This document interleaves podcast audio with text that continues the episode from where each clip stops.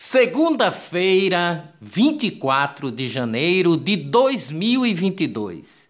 Presidente Jair Bolsonaro confirmou que vai participar do evento que marca a chegada das águas da transposição do Rio São Francisco ao Rio Grande do Norte em 9 de fevereiro.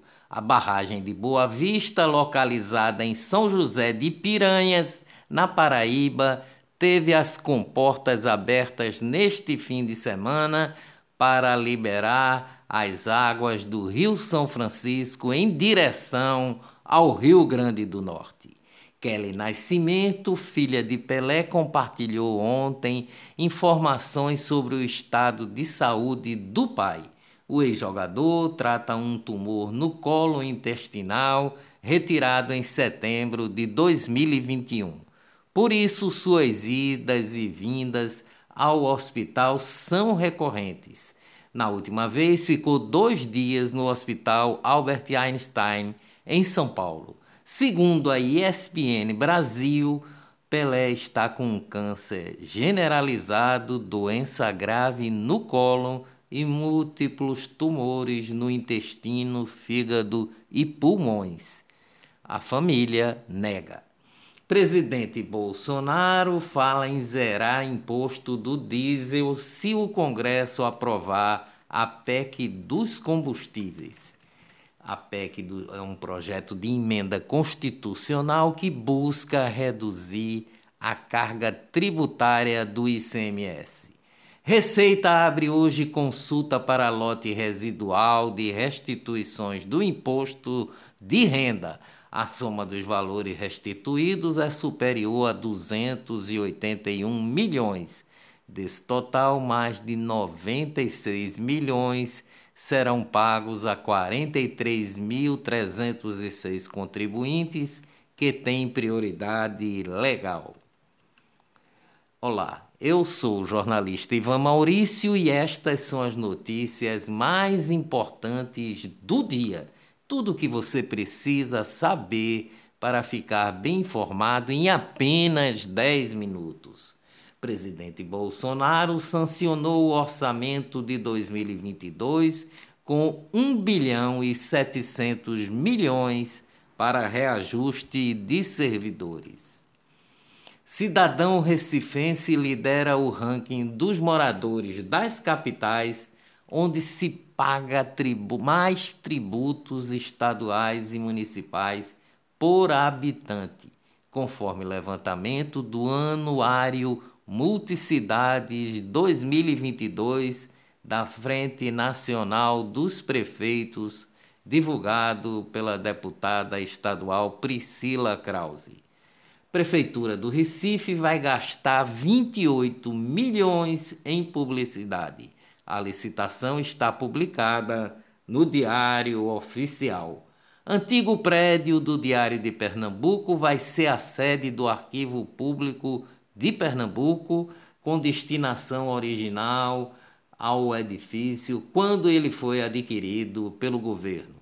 O prédio se encontra no momento abandonado e com partes significativas destruídas. Santander é condenado a pagar 15 mil reais a cliente negro obrigado a ficar de cueca para entrar em agência. Fui vítima de racismo, diz Fábio Muniz de Queiroz, que costumava frequentar a agência de Piedade em Jaboatão, no Grande Recife. A sentença do caso, ocorrido em 2014, foi divulgada pelo Tribunal de Justiça de Pernambuco. Brasil tem menores taxas de homicídio em 26 anos. Os registros são do DataSUS, o banco de dados oficial do Ministério da Saúde. ANAC, a Agência Nacional de Aviação Civil, autoriza entregas comerciais por drone no Brasil.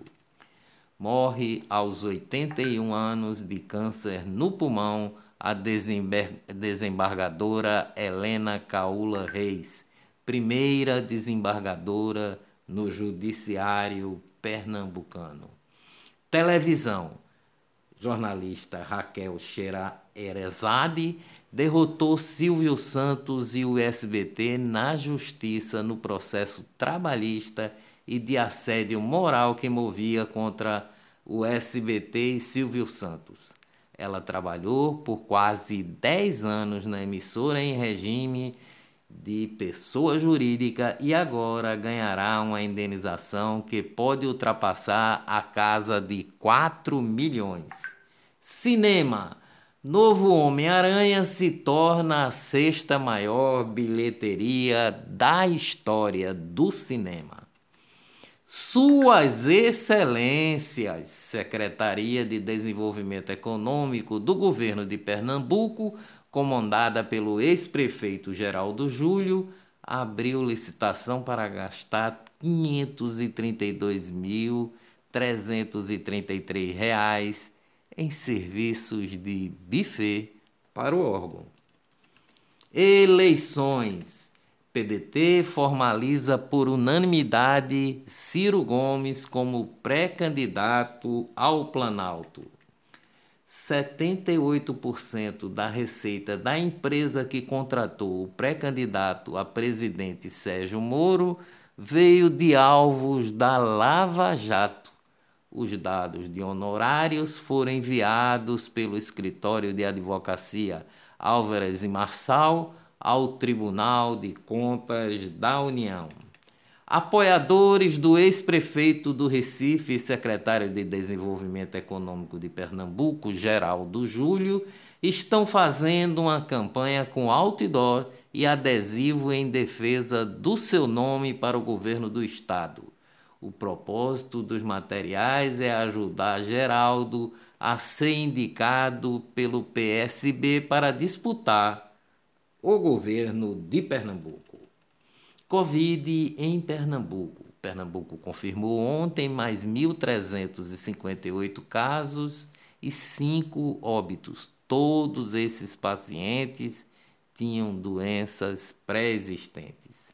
As mortes aconteceram entre os dias 20 de fevereiro de 2021 e 20 de janeiro de 2022 um intervalo de 344 dias. Recife abre vacinação contra a Covid para crianças de 10 anos.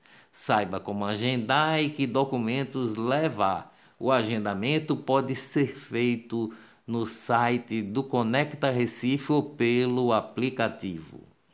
Covid no Brasil. O Brasil registrou ontem mais de 135 mil casos, um recorde. De acordo com o Ministério da Saúde, 296 pessoas morreram de Covid. O governo federal prorrogou por 30 dias o custeio de leitos de UTI para Covid-19. A medida abrange um total de 14.250 e quatro leitos em estados e municípios. População de moradores de rua cresce 31% em São Paulo durante a pandemia. Segundo o censo do IBGE, a quantidade de famílias sem teto quase dobrou em relação a 2019. Desfile de escolas de sambas de São Paulo e Rio de Janeiro serão adiados para o mês de abril. Jornalista Glória Maria recebe alta hospitalar após ser internada com Covid. Glória Maria precisou usar dreno no pulmão. A atriz Elisângela teve alta médica ontem mas ainda faz uso de suporte de oxigênio. Elisângela informou que não tomou nenhuma dose de vacina. Covid no mundo. Novo estudo divulgado pelo Centro de Controle e Prevenção de Doenças, o CDC, dos Estados Unidos, revelou que durante a onda da variante Delta no país, pessoas não vacinadas, mas que sobreviveram à Covid-19, estavam mais protegidas do que aquelas que foram vacinadas e não se infectaram anteriormente. Pequim relata 72 casos de Covid-19 entre pessoas envolvidas com os Jogos de Inverno. Agora, a boa notícia sobre o combate ao coronavírus. OMS, a Organização Mundial da Saúde, considera, abre aspas, plausível que a pandemia na Europa termine com a variante Omicron.